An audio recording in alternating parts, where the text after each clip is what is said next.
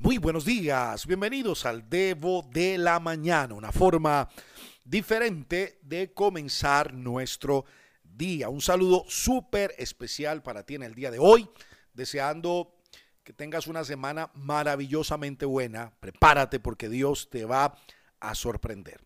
Antes de comenzar a hablar, lo que quiero compartir con vos en este día, de antemano, mil gracias a todos los que han preguntado por nuestra salud en estos días a los que se han tomado un espacio y un tiempo para orar a Papá Dios para que Él sea sanándonos.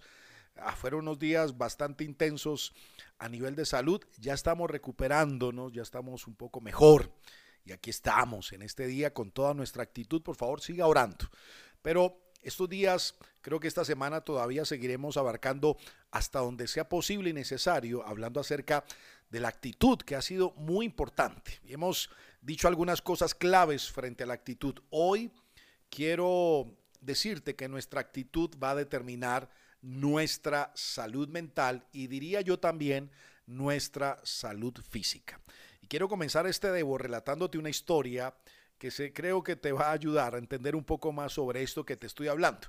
Pero es la historia de un hombre que fue a un banco para hablar con un ejecutivo de cuentas. Cuando ingresó a la oficina, este hombre vio que en el escritorio había un cartelito que decía lo siguiente, el hombre que pueda provocarme a ira podrá matarme. Este era el cartelito, así que el cliente, antes de comenzar a hacer la consulta que lo había llevado al banco, le preguntó al ejecutivo de cuentas, le dijo, señor, disculpe, ¿qué significa este cartelito? El ejecutivo le va a responder, detrás de esta frase hay una historia, si deseas te la cuento, te la puedo relatar, así que el cliente dijo, quiero escucharla. Así que este hombre le va a decir que él tenía un cuñado que tenía una actitud muy mala y se enojaba por todo, porque los pajaritos cantaban por la ventana, por el semáforo que tardaba en cambiar de color, por el perro del vecino que ladraba, por la cajera del supermercado que se demoraba. O sea, nada lo complacía y por todo se quejaba o se exaltaba. Ni él mismo se soportaba. Así que un día, dice la historia, que se compró un Cadillac salió del concesionario con su automóvil nuevo, cero kilómetros, nada menos y nada más que un Cadillac, y tan solo a 10 cuadras otro automóvil lo chocó y le rompió la puerta. Cuenta la historia, dice este hombre, mi cuñado se bajó del automóvil absolutamente indignado. Tanta ira sentía que apretó sus manos, clavó las uñas en sus palmas, totalmente fuera de sí, envenenado de ira murió, dice, de un infarto allí mismo. Entonces, yo escribí esta frase como recordatorio y es muy bueno que podamos aprender de otras experiencias para tener la actitud correcta en las circunstancias parecidas. Sabes que las malas actitudes harán que nuestro cuerpo termine enfermándose, que nuestra vida se acorte. Es más, la ciencia dice que la gente que ríe más vive más años y es más, Dios dice que Él cambia nuestro lamento en baile, en gozo, en danza, en alegría. Así que esto es medicina para nosotros. Dice también la Biblia que el corazón alegre hermosea el rostro. Si querés un consejo de belleza, más allá de todos los productos extraordinarios que hay en el mercado, uno de los consejos que Dios nos da es que el corazón alegre hermosea el rostro. Así que eso es un buen secreto en la vida.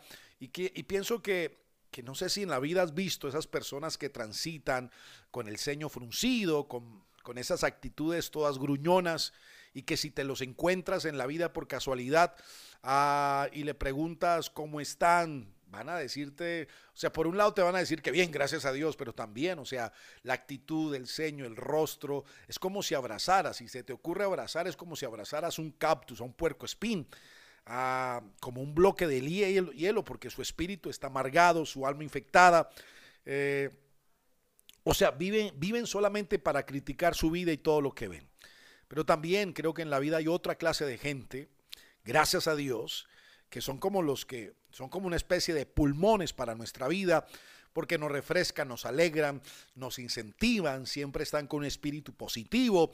Para ellos todos los días son un gran día y dicen cosas como, hay problemas, pero todo en Dios tiene solución. Gente que te dice, en medio de todo estamos esperando y confiados en el Señor, gente que te dice, estamos en medio de todo alabando a Dios porque respuesta y solución viene de camino. Esa es la clase de gente que en la vida necesitamos. Necesitamos aprender a vivir de esta manera porque así iremos por la vida inyectando a otros una actitud serena, confiada, optimista y positiva y sobre todo de fe es más, creo que la gente que tiene buena actitud en Dios es una transformadora de ambientes. ¿Qué te parece si en esta semana que hoy estamos comenzando le ponemos las ganas, la fuerza, la mejor actitud?